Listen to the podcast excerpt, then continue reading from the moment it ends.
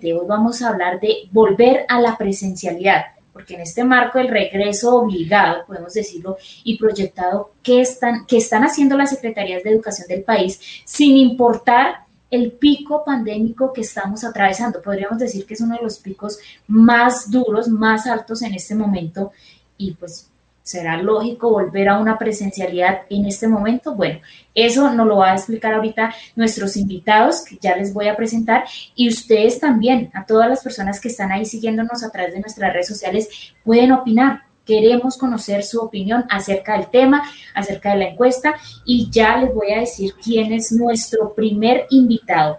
Bueno, nuestro primer invitado del día de hoy es Hugo Torres Salazar. ¿Quién es Hugo Torres Salazar?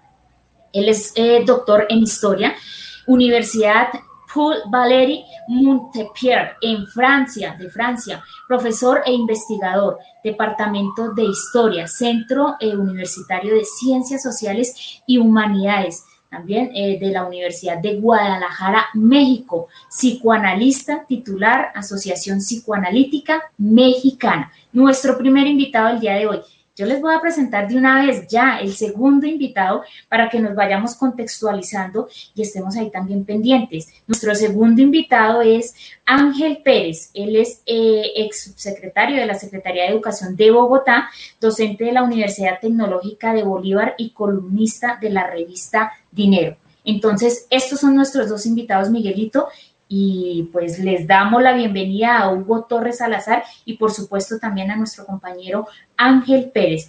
Tengan ustedes muy buenos días y bienvenidos y gracias también por aceptar esta invitación al seminario y aceptar eh, este pequeño espacio que tenemos para todos nuestros asociados y para todos nuestros maestros y maestras del país. Muy buenos días, sí, muy buenos días para todos y eh, me parece además un tema muy pertinente eh, está bien que nosotros los educadores y la gente que trabajamos en educación discutamos estos temas. Yo debo decirles que eh, cuando uno habla de estos temas en Colombia estamos hablando de cerca de 10 millones de niños y jóvenes, tanto la educación pública como privada, cerca de 8 millones en la educación pública, y que estamos hablando de algo así como 475 mil docentes, es decir, eh, unos 320 mil docentes públicos y el resto eh, docentes de la educación privada, porque este tema del regreso toca a todos, toca la educación pública, toca la educación privada y toca a los 10 millones de estudiantes de la educación básica y media de Colombia. Así que buenos días, buen tema. Sí, muy buen día, eh, Ángel. Eh, muchísimas gracias por aceptar nuestra invitación a este programa especial y este tema de actualidad, porque ya en muchas secretarías de educación de nuestro país están convocando el próximo martes a la presencialidad, esgrimiendo las directivas 05 y de igual manera también esa resolución 777, que además de, de ser unas directivas que están en contra de muchas normas, son incluso inconstitucionales, pues las van a aplicar a, como dice, a rajatablas, desafortunadamente. Entonces, qué bueno que hoy esté aquí presente para que nosotros podamos eh, discutir mientras nuestro segundo invitado también ingresa a la plataforma. Entonces, eh, doctor Ángel, ¿cuál es ese análisis de, que usted le haría en el campo del uso de la tecnología? de los aciertos, los desaciertos que tienen estos recursos en el campo escolar actual en el cual nos ha tocado pues desempeñarnos durante este año. Perdón, Miguel, le estaba diciendo que en primer lugar, Ángel, yo toda la vida he sido un educador, maestro, trabajé en, trabajé en aula, además de eso soy profesor de una facultad de educación, entonces un compañero más de ustedes. Eh, ustedes saben que yo trabajé con Abel Rodríguez como subsecretario de Educación, que soy parte de ese grupo, eh, toda la vida comprometidos trabajando con el derecho a la educación. Y Miguel y Paula, la primera cosa que uno tiene que lamentar en estas cosas es, el tipo de gobierno que tenemos, porque eh, con seguridad, si hubiéramos tenido un gobierno más amplio, más democrático, más participativo, yo por ejemplo desde el año pasado, más o menos en el mes de mayo, eh, viendo lo que habían hecho países como Alemania, Holanda y otros, que crearon una especie de comités en los cuales estaban representados los maestros, los directivos docentes, eh, por ejemplo, secretarios de educación, un comité de unas 16, 20 personas con expertos en salud para, para irnos poniendo de acuerdo mediante el diálogo, mediante eh, seguramente discusiones y demás, qué era lo mejor para los niños. Pero como tenemos un gobierno como es de este tipo, que es un gobierno autoritario, que no busca concertar, que no busca ningún tipo de acuerdos, pues obviamente lo que uno encuentra es una serie de medidas impositivas en las cuales no tiene en cuenta al sector educativo y pues así es muy difícil. Pero en el fondo también, Paula y, y Miguel, yo los invito a que nosotros tenemos también la obligación de pensar en los estudiantes, en los niños, en los jóvenes, en los 8 millones de, de estudiantes. Y entonces yo creo que ahí, ah, digamos, todos los comunicados y demás de FECODE, por ejemplo, claramente ellos han dicho que quieren volver a la presencialidad, que la discusión es cómo, cuándo y, en qué, y bajo qué condiciones, pero, pero yo creo que a la sociedad hay que mandarle el mensaje que los maestros no están eludiendo su responsabilidad, que la han seguido cumpliendo en pandemia en condiciones muy difíciles, sin colaboración muchas veces de los gobiernos, con muy mal acceso a, a posibilidades de buena internet y buenos computadores, y eso ha sido un problema, pero que los maestros están, que los maestros uh, aman, quieren los niños, quieren su profesión y quieren regresar.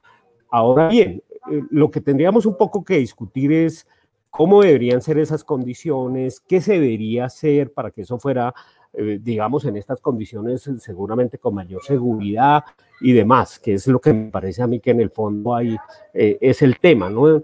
Yo creo que el tema, eh, los maestros, todos estamos de acuerdo en la necesidad del regreso, eso, eso no está en discusión, yo creo.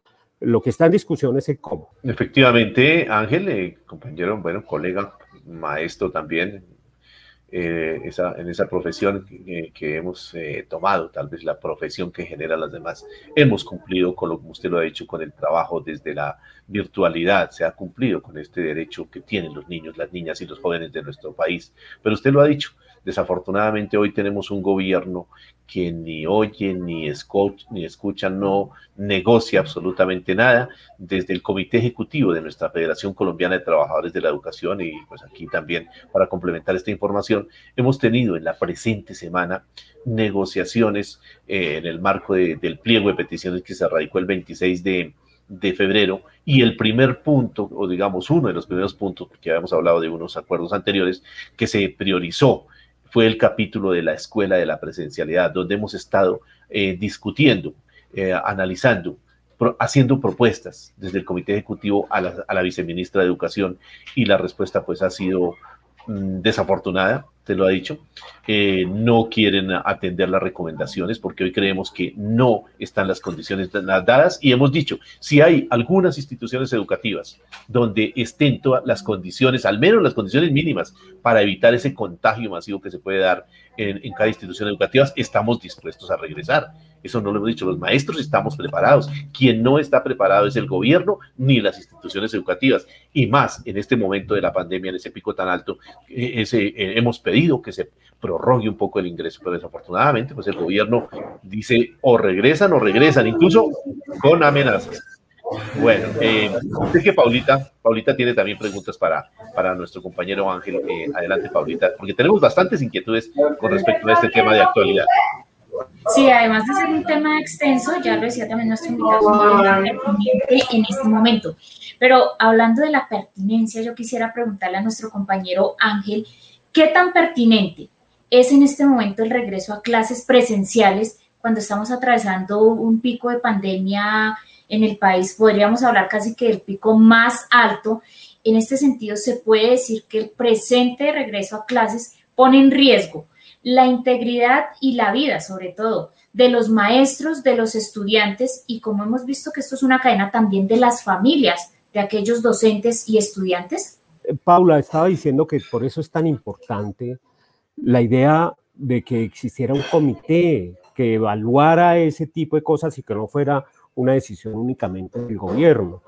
Yo, por ejemplo, podría, podría decir, y lo he sostenido siempre desde, que empezó la pandemia, que obviamente eh, si, si hay picos de pandemia y si, y si en los niveles de contagio son muy altos, pues obviamente el sistema educativo hay que tenerlo cerrado. Las implicaciones que tiene que haya 8 millones de estudiantes, 10 millones de estudiantes en aulas. Pero también aquí tendríamos que hacer unas consideraciones.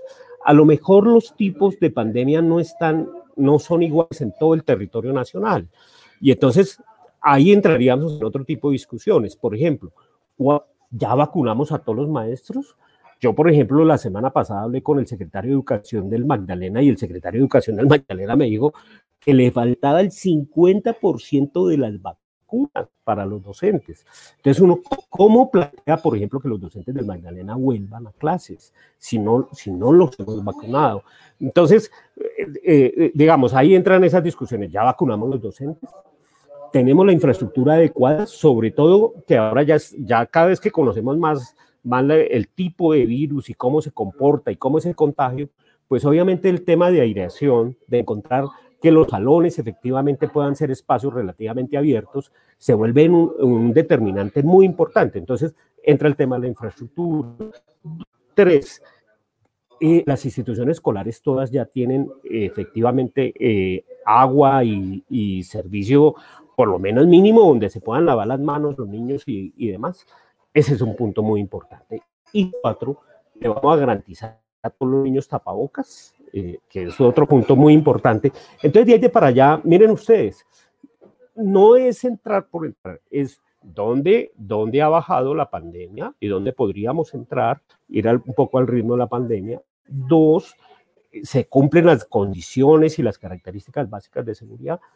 Y, y, y tercero, Ahí hay un tema de fondo ahora que es nuevo y que nos ha, surgido. Yo creo que los maestros, el gobierno y la sociedad tienen que reconocer que varios padres de familia tienen miedo efectivamente que sus hijos regresen. Y esa es otra variable nueva. Que, ¿Qué vamos a hacer? Eh, eh, vamos a abrir aulas y va a ir apenas el 20 o el 30% de los niños porque los padres tienen miedo. O sea, son varios problemas que, insisto yo, requerirían, requerirían unos acuerdos básicos de concertación, de diálogo mínimo entre el gobierno eh, nacional, básicamente porque esta es una responsabilidad del ministerio, porque quien organiza las normas y quien hace las normas es el ministerio. Pero miren ustedes, en cambio de buscar un, unos mecanismos de confianza, de garantía para todos, el gobierno ha dicho ahora que va a poner a la Procuraduría a hacer una especie de seguimiento, es decir, implica una normatividad que obliga, pero además manda a, obligar y sancionar y amenazar a quien no lo cumpla. Entonces, e, esos, esos son los terrenos en los cuales se, eh, gestiona este gobierno. Y así es muy complicado. Es que es muy difícil. Cuando, cuando el gobierno no es ejemplo, y, les digo, con honestidad, podía ser un gobierno de derecha o izquierda. El gobierno de Juan Manuel Santos, por ejemplo, en algunas cosas fue, fue amplio y, y, los sectores progresistas lo apoyaron en todo el tema de la paz. Era un gobierno de derecha, neoliberal y demás.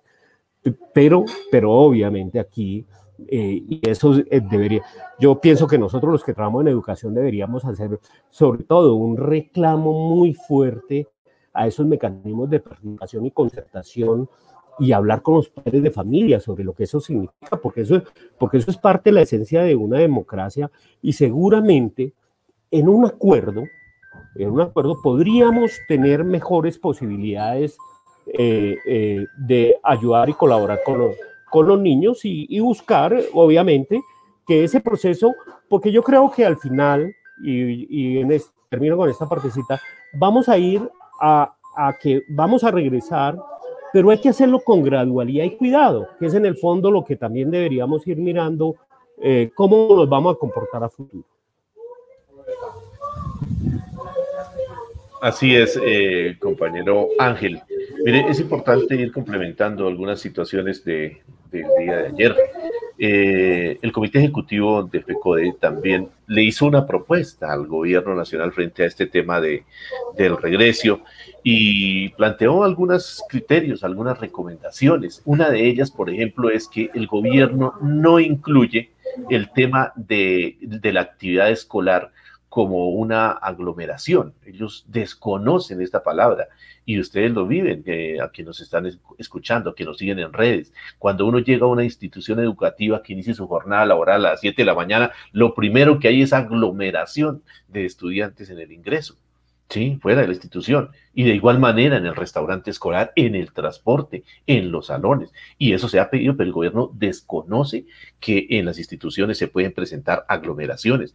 Pero también otro punto que se le ha insistido al gobierno tiene que ver con las recomendaciones científicas y de salud de las comunidades científicas, y usted lo decía, y se ha propuesto incluso crear una comisión integrada por, por gente del gobierno eh, de nuestra federación, FECODE, pero con gente de expertos en los temas epidemiológicos, en los temas científicos, para mirar efectivamente esto, pero tampoco se ha hecho caso a esto. Ahí se propone, por ejemplo, lo del metro de distanciamiento.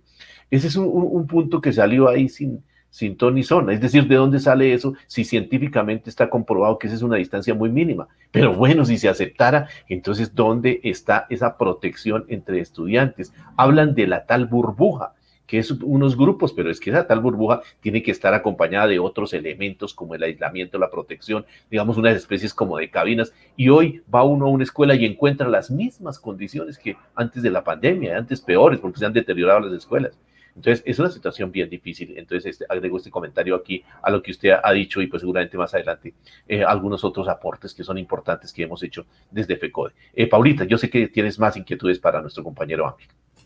Sí, Miguel, tenemos más inquietudes. También quería yo como aportar aquí algo de, bueno, aquí el ministro de Salud y este gobierno habla de ya tenemos vacunado a los docentes, pero no es solo ya tenemos vacunado, porque es que recordemos que la vacuna, si hoy me vacunan y a los 21 días la segunda dosis, esa no hace efecto ahí mismo. Si no estoy mal, bueno, eh, según la información, y ustedes me corregirán, creo que son 51 días para esperar que haga efecto y además de eso tenemos que seguir con los cuidados, porque es que la vacuna no es la garantía de, de vida, tanto para los maestros y para los estudiantes que tienen que enfrentar ahorita en estos momentos un regreso a la presencialidad. Bueno, ese mensaje que nos envía este gran artista colombiano Jorge Velosa, Jorge Velosa, la Lora Proletaria.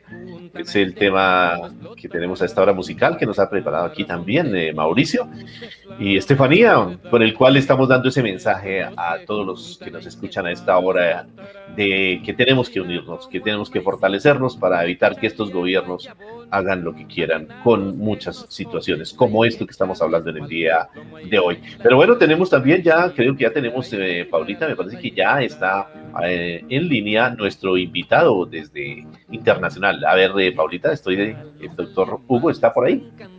Sí, Miguelito, ya tenemos nuestro invitado eh, Hugo Torres Salazar, ya pudimos establecer comunicación con él. Bueno, rápidamente, antes de, de, escuchar y seguir con este tema, y como también ya lo decía Miguelito, con este gran tema, Lora, porque Lora es lo que nos está dando este gobierno en este momento, con ese tema de obligarnos a volver a la presencialidad. También estoy invitando ya a todos nuestros asociados que sigan marcando al 317-365-4476, al 317-573-2119 y al 321-230-8158 y a través de nuestras redes sociales.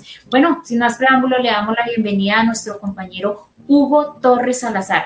Bienvenido y ahora sí, muchísimas gracias de verdad por haber aceptado esta invitación para el tema que estamos tratando el día de hoy, acerca de una presencialidad en el pico más alto por el que atraviesan pues, muchos países, pero en este caso en Colombia. Al contrario, muchas gracias a ustedes por la invitación y que me permite, además de participar, mostrarles mi solidaridad por esta situación y momentos que viven y señalar que no están solos, que siempre América Latina está unida. Efectivamente, cordial saludo a, nuestro invitado del día de hoy. Eh, pero cuéntenos antes de preguntas desde qué ciudad de, está en el día de hoy, porque pues es un historiador, un investigador eh, muy reconocido, como ya lo decíamos acá en la presentación de, de la hoja de vida, doctor Hugo. Bueno, sí, y muchas gracias. Eh, he participado en el periódico con varios artículos y creo que esa es una parte en la cual nos encontramos en temas comunes. Yo resido en la ciudad de Guadalajara, es la capital del estado de Jalisco, en México. Se considera Guadalajara una ciudad hermosa, yo creo que como muchas que hay en el mundo, y estamos en el occidente del país, de la República Mexicana.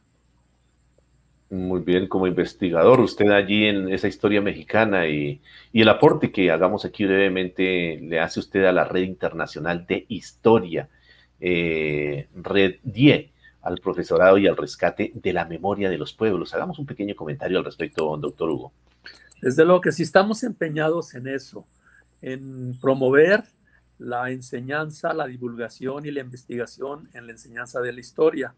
Esta preocupación que se sumaron muchísimas personas de América Latina, también de Europa, nos permitió crear una red que se titula Red de Especialistas en Docencia, Difusión y Divulgación en Enseñanza de la Historia. Eh, hacemos encuentros bianuales. El próximo está ya para el mes de noviembre de este año.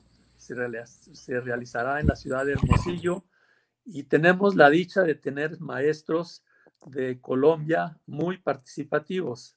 En este momento, el maestro Salomón es miembro del comité directivo y otros profesores que han participado en todos nuestros encuentros. Nuestra preocupación es enseñar, pero enseñar bien, tener productos eficientes y efectivos en el aprendizaje de la historia. Y para eso siempre hemos considerado que el profesor es el elemento sustancial es la palanca del movimiento y es la persona idónea para generar los cambios. No vemos al alumno solamente como un ente pasivo, sino siempre consideramos ese binomio en la educación, maestro-alumno y desde luego contextualizados por la institución, por el país y por las condiciones históricas y sociales del entorno educativo. Eso es nuestra preocupación y creo que vamos logrando porque cada vez se suman más, tenemos evidencias muy importantes, publicamos, hacemos encuentros y estamos listos para aceptar propuestas y para generar movimientos que mejoren y eficienticen la enseñanza de la historia.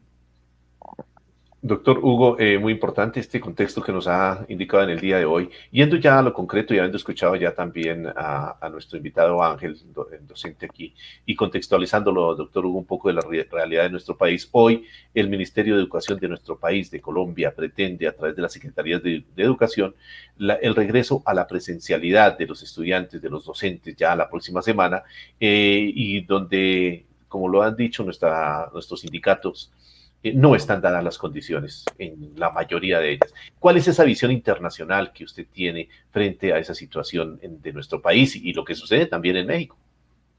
Me parece que esta, mm, esta demanda o, esta toma de decisiones ha sido particularmente en, en todos los países. Yo puedo abonar bajo tres aspectos. Primero, quienes desean el regreso a las clases presenciales. ¿Quiénes son? ¿Para qué desean el regreso a las clases presenciales? Ese sería el primer punto. Segundo, para tomar una decisión de un problema o de un fenómeno social, deben considerarse todos los elementos que intervienen en ese fenómeno o en ese hecho. Debe ser una evaluación integral no solamente aislada ni particular. Deben considerarse las causas, los efectos, de manera que la decisión que se tome sea la más completa, donde se involucren todos los actores de ese fenómeno.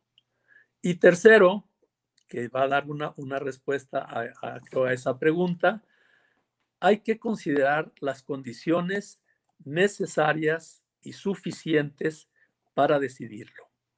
¿A qué me refiero? Como condición necesaria, considero que sí es importante el regreso a clases. Condición necesaria para restablecer los vínculos académicos, los vínculos escolares, los vínculos que genera el encuentro del chico con sus compañeros, con sus maestros y con todo el entorno escolar. El otro elemento son las condiciones suficientes. Ahí sí no estoy de acuerdo en el regreso a clases.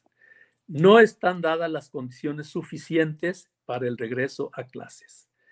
¿Qué considero como condiciones suficientes? La garantía de la salud, del bienestar y de la felicidad de todos los elementos del entorno educativo. ¿Qué piensan los maestros? ¿Qué sienten los alumnos, la familia, el Estado? Entonces, no están dadas las condiciones suficientes, óptimas para el regreso a clase. De manera que estamos eh, partidos, eh, tenemos un por ciento dividido y mi propuesta quizás sería que paulatinamente a través de comités locales, regionales, estatales o nacionales se validen las condiciones que cada plantel tiene. No hay que hacer unificación ni hay que ser universal la decisión. No es lo mismo un plantel de la periferia que un plantel rural, no es lo mismo un plantel privado que un plantel público. Entonces tenemos que evaluar cada plantel que expresen las condiciones que, en que se encuentran y paulatinamente incorporarlos en una modalidad híbrida. ¿A qué me refiero? A que algunos días, si las condiciones están dadas, se presenten los alumnos bajo los protocolos no locales ni nacionales, son protocolos internacionales que se presenten y que vayan generando y restableciendo lo más valioso de la educación presencial, los vínculos, la personalidad del maestro con la personalidad de los estudiantes. Esa sería una de mis propuestas. Importantísimos sus aportes, eh, doctor Hugo, frente a tener en cuenta todas las comunidades. Aquí desafortunadamente no se ha hecho. Y en últimas enviamos este mensaje. Ojo, padre de familia que a esta hora nos, nos siguen a escuchar. Usted tiene la última palabra. Es la vida de su hijo de su hija, la que está aquí en riesgo. Y aquí nos ha hablado de esas condiciones suficientes o necesarias que hoy se necesitan, pero también algo muy importante que usted ha dicho, escuchémonos. Aquí ni siquiera nos escuchamos, mucho menos eh, el tema de, de, lo que siente cada uno. Eso es importante lo que usted ha dicho.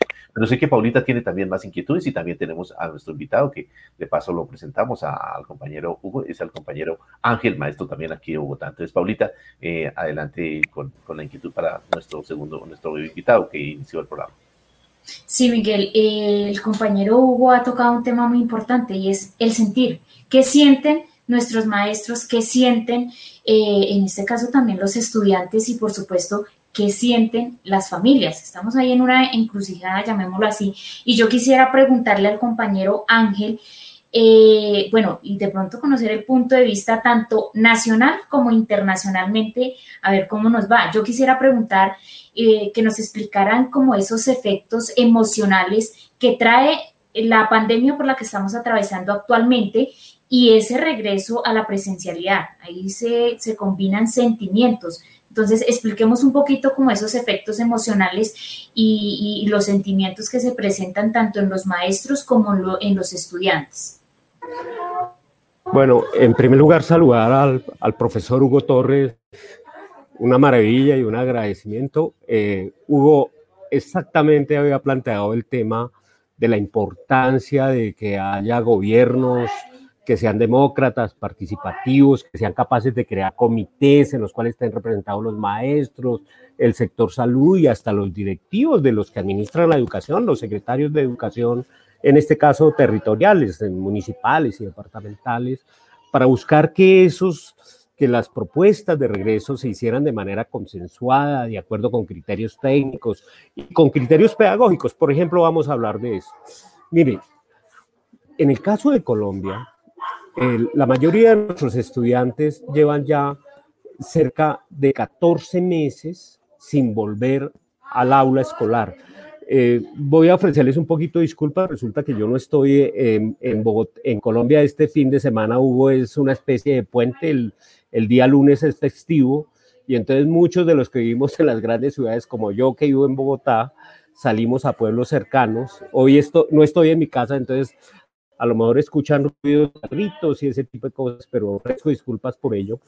Entonces les decía, miren, vamos a completar eh, eh, eh, cerca de 15 meses sin que los estudiantes hayan vuelto al aula escolar con unos problemas enormes.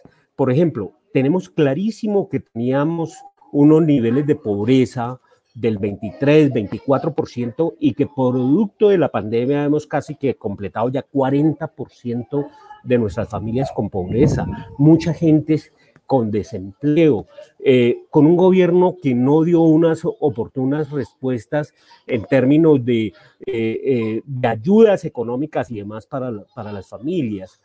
Seguramente con muchos niños y jóvenes con problemas socioemocionales producto de las condiciones en las cuales ha estado viviendo en la pandemia, con familias que no tenían una, nosotros el, más o menos en Colombia el 50% de las familias no tenían ni conexión a internet ni tenían computadores, eh, lo cual hacía mucho más complejo el tema del trabajo de los docentes eh, en la pandemia. Y además de, y además de eso, eh, nosotros en Colombia tenemos, digamos, unos antecedentes de una sociedad violenta y demás, donde, donde tenemos una serie de complejidades que obviamente uno lo que recomendaría en primer lugar es que esas instituciones escolares, yo no, yo no sé cómo está funcionando eso en México, Hugo, pero eh, eh, de alguna manera los docentes se prepararan, tuvieran la oportunidad de reunirse para, para determinar unas acciones de tipo pedagógico con respecto al regreso de los niños, eh, para que pudiéramos buscar mecanismos entre todos de cómo eh, hacer apoyos efectivos a esos niños que han tenido problemas y ojalá los pudiéramos identificar, los que han tenido problemas en sus casas y, y, que, y que tienen problemas socioafectivos y demás. Voy a plantear un tema que, que descubrimos en Colombia, es que varios de los niños no tenían ni siquiera un espacio en donde estudiar, donde un, un pupitre con un buen digamos, con los elementos básicos para estudiar. Eh, algunas familias viven todavía, sobre todo en las grandes ciudades, viven en, en inquilinatos, en arrendamientos, donde viven en una casa viven tres o cuatro familias y obviamente no hay un espacio silencioso y tranquilo para estudiar.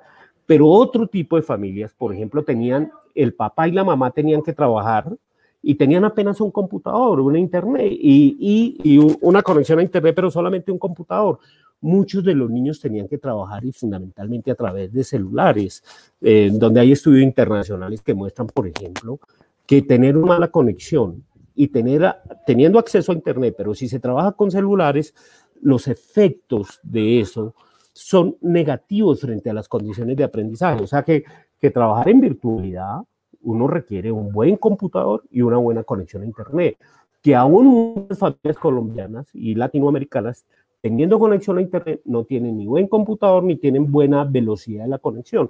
Eso, eso, eso generó unos problemas. Entonces les decía, claro, esas condiciones de pobreza, las condiciones socioeconómicas de las familias, los antecedentes de violencia. Nosotros en, en, el año 2018, por ejemplo, la Universidad de La Sabana de Colombia hizo una encuesta y mostró que cerca del 50% de los padres todavía castigan a sus hijos con rejo, utilizando cinturón y demás.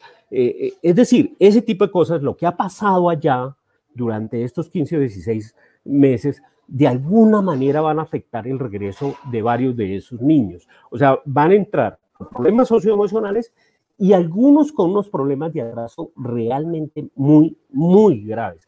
Entonces, una primera condición es que la escuela tiene que prepararse para eso. Una segunda condición es que obviamente no hay que dejar a la escuela sola es que ahí es donde requerimos una serie de apoyos que deberían estar siendo ya organizados. Por ejemplo, seguramente una escuela que tenga 1.500 o 1.600 estudiantes apenas tiene dos profesionales de apoyo o orientadores, que los llamamos en Colombia, que son eh, personas que tienen formación en trabajo social o, o en apoyo psicológico y demás, pues seguramente con uno o dos orientadores no, no va a tener la escuela esa capacidad para responder. Seguramente en otros países, por ejemplo en Europa, se contrataron docentes extras para apoyar a estudiantes que tuvieran problemas de virtualidad y de atraso y más. Es decir, una escuela que se prepara para recibir a los niños de manera adecuada.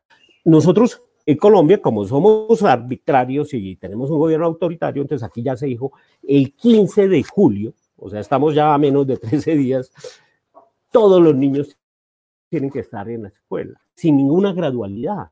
No, es una decisión así, autónoma, y si ustedes no lo hacen, yo voy a poner a, a los procuradores para que vigilen que efectivamente todos entren. O sea, eh, eh, es una cosa de fuerza y de violencia y no hay acuerdo. Eso era un poco, Hugo, para, para, para manifestar cómo estamos manejando el caso en Colombia. Eh, el profe Ángel, bueno, ha, caído, digamos, en ese punto que, que, que, han preguntado muchos aquí a través de las redes y es importante decirlo. Eh, y quisiéramos seguir aquí, eh, antes de, retomar nuevamente con el, con el doctor Hugo, eh, con Ángel, que está aquí en el contexto. Hoy se ha propuesto desde FECODE que donde no se garantice el metro de distanciamiento en las instituciones educativas, se pueda seguir con el trabajo académico en casa. Esto tiene algunas implicaciones, y usted que ha trabajado también en esta parte de secretarías de educación. Eh, entonces es recargarle también el trabajo a los docentes. ¿Cómo salimos de este atolladero en esa situación que hoy se está planteando? ¿Cómo la ve usted, eh, eh, compañero Ángel, para poder resolver esta situación? Porque pues aquí se ha dicho, de todas maneras, la vida está por encima del mismo derecho a la educación. Mire, Miguel, lo, que hacen los colegios privados, que cuentan recursos, que cuentan con recursos y demás, es que algunos efectivamente, por ejemplo, tenían en aula 30, 35 niños y entonces invitaban a que la mitad fuera aula presencial y la otra mitad se quedara en la casa para mantener el distanciamiento y demás. Pero en cada aula de esas, pues había una cámara, había una conexión de internet y de tal manera que el maestro estaba trabajando en el aula, pero podía hacer un desarrollo con sus estudiantes que estaban en casa. Eso requiere recursos y, lamentablemente en Colombia no los tenemos. Y lamentablemente donde hay mayor pobreza, y que es en el área rural y demás, pues nos encontramos con un dato terrible. Era que solamente cerca del 20% del total de las instituciones escolares tenían conexión a Internet, lo cual vuelve muy complejo el tema. Si, se dan cuenta, porque usted sí podía hacer Usted sí puede poner al docente a que, a, que trabaje con un grupo de estudiantes, pero no lo puede poner en las dos cosas, porque atender la presencialidad más atender a otros niños que están en casa, eso sí duplica el trabajo del docente y seguramente no lo vamos a hacer bien. digamos, ese, es un problema y es un problema eh, eh, que eh, yo creo que hay que, de ahora en adelante, lo tenemos que convertir en América Latina en un campo de batalla. Es que no hay derecho a la educación integral si no tenemos, si no le garantizamos a los niños más pobres un computador y una buena conexión a Internet. Porque es que eh, si por ahí viene la información, si por ahí transita el conocimiento científico, ¿cómo vamos a exigir calidad a la educación si nuestros niños más pobres no acceden a lo básico, a la información mínima que brinda una sociedad y que hoy está en Internet, lamentablemente, o positivamente, no sé. Eh, efectivamente, usted lo ha dicho, queremos buscar la calidad. La pregunta es, ¿y al gobierno sí le interesa la calidad? Lo dudo mucho. ¿Y eh, eh, el gobierno está dispuesto a dar los recursos para dotar las instituciones educativas? Se le ha pedido muchas veces y no lo ha hecho. Entonces, muy complicado así, muy complicado así. Paulita, yo sé que usted tiene inquietudes también para, para nuestro invitado desde México, el doctor Hugo Paulita. Así es, Miguelito. Bueno, eh, yo también quiero conocer el punto de vista eh, internacionalmente acerca de la pregunta que ya la hemos hecho al compañero Ángel, y es cómo explicar esos efectos emocionales que trae la pandemia por la que vivimos actualmente y también esos efectos emocionales que vienen por el regreso a la presencialidad, eh, compañero Hugo. Claro. bueno, primero yo creo que hay que tomar en cuenta que la pandemia del COVID-19 hay que considerar que no solamente es un problema de salud. A partir de ahí ya ampliamos nuestro espectro y ampliamos nuestra significación y ampliamos nuestras, nuestros resultados. Es un problema de salud que impacta diferentes elementos, diferentes sectores. Y en el caso personal, individual de los sujetos, maestros, alumnos, también implica problemas emocionales. No es posible eh, ser sujeto en el aislamiento. No es posible ser individuo confinado. El hombre fundamentalmente es un ser social, de tal manera que necesitamos al otro. Nos lo necesitamos y no solamente para felicitarlo, no solamente para amarlo, sino también para agredirlo, desgraciadamente, pero lo necesitamos. Somos uno y el otro. Por lo tanto, los efectos emocionales que se registran en la pandemia son realmente muy importantes.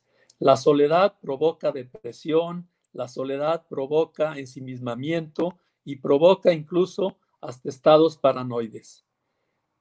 Esto genera que es importante tener atención psicológica para nuestros alumnos, para nuestros maestros. Y en las mismas familias hemos visto que se han deteriorado las relaciones y vínculos familiares. Eh, se ha incrementado el número, por ejemplo, de divorcios, de violencia familiar, resultado de esa incapacidad que produce estar aislado o que produce no resolver las condiciones mínimas de supervivencia, desempleos, eh, agresiones, violaciones, todos estos elementos impactan en el estado emocional psíquico de los sujetos. También quiero señalar que no se eliminan los problemas sociales y económicos por ley. Por favor, señores del gobierno, por ley no se eliminan los problemas sociales, no se eliminan los problemas de salud, de tal manera que deben generar programas emergentes porque esto es una crisis.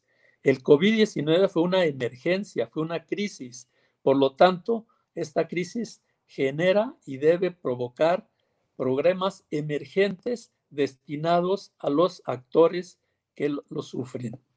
Aquí en México se ha dado desde el gobierno federal una calidad a cada uno de los estados con un color que significa el estado que guarda en relación a la pandemia.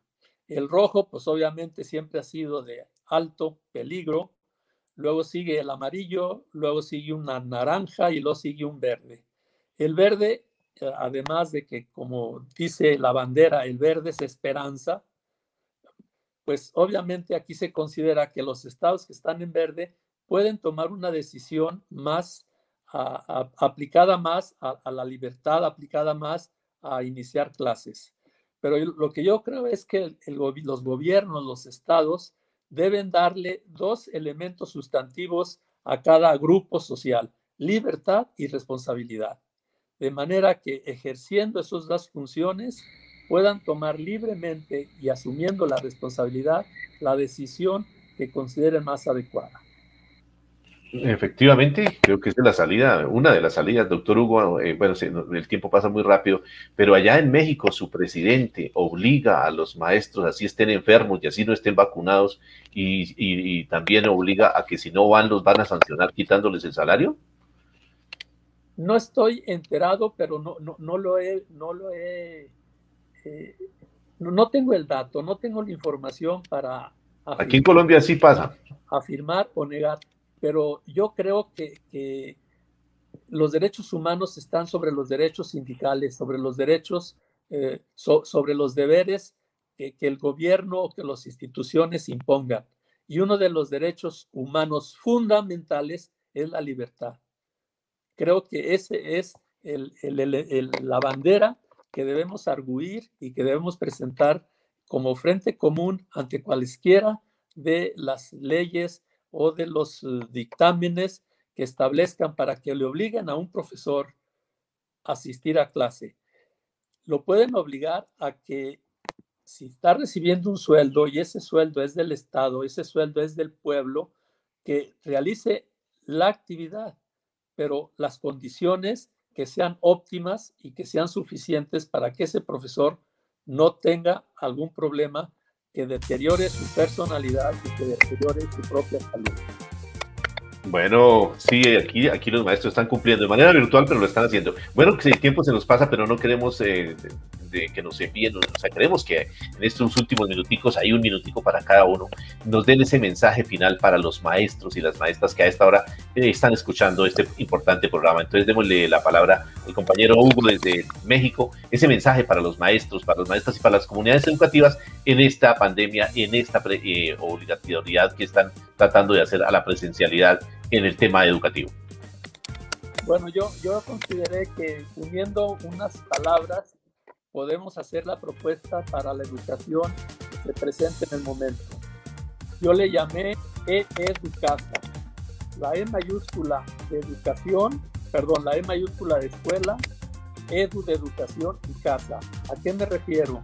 A que ejerzamos la educación a través de la alianza que hemos tenido con las casas de nuestros alumnos, a través de la alianza que hemos tenido con los padres de familia y que nuestro encuadre pedagógico se amplíe considerando se, se haga extenso a la casa y a los padres de familia, particularmente a las madres de familia, y que no perdamos los beneficios que nos ha dejado esta pandemia. Por ejemplo, la incorporación de la tecnología para la enseñanza y para promover aprendizaje. Eso sería todo. Bueno, doctor Hugo, muchísimas gracias por esa recomendación final que nos ha dado allí desde México. Eh, este invitado en el día de hoy, Hugo Torres Salazar, doctor en historia allí desde nuestro país vecino, amigo México. Eh, hermano, eh, también queremos escuchar eh, eh, y agradecerle, ¿no? Porque el contacto nos lo ha hecho el profe Salomón Rodríguez, nuestro director de comunicaciones. también agradecimiento a él por ese contacto y esa red pedagógica que también sabemos que están ahí internacionalmente en contacto. Y bueno, vamos a nuestro compañero Ángel también, esa recomendación final y ese mensaje para los maestros que a esta hora están pendientes del programa. No, quería decir que en Colombia hay, una, hay dos hechos normativos que son muy importantes uno efectivamente es la garantía de que la educación es un derecho en Colombia y que tenemos la obligación entre todos, porque no es una obligación únicamente de los maestros, es de la sociedad en su conjunto de garantizarlo y de garantizarlo obviamente en las mejores condiciones y con la mayor seguridad eh, eh, para toda la comunidad educativa. Y en segundo lugar, un aspecto que me parece muy importante en la normativa en Colombia es la autonomía escolar. Yo creo que es un momento para ejercerla que los maestros se reúnen por colegio, por institución escolar, y que los maestros ojalá, de acuerdo con las características de la institución y demás, eh, eh, seguramente siempre digo, cuando se reúne un colectivo, ese colectivo siempre toma la mejor decisión para la sociedad. Eh, y máximo si es de educación. Entonces yo lo, yo, yo lo que digo, hay que darle gradualidad a ese regreso, hay que darle gradualidad de acuerdo con las características de las instituciones escolares y mantener una exigencia sobre, sobre el gobierno que, dos exigencias que, que claramente han, eh, se han evidenciado en la pandemia. Uno, son las mala, la mala infraestructura que tiene la mayoría de las instituciones escolares en Colombia. Y dos, el escaso, eh, las escasas herramientas, especialmente de tipo tecnológico, con las cuales cuentan tanto las instituciones escolares como con las familias.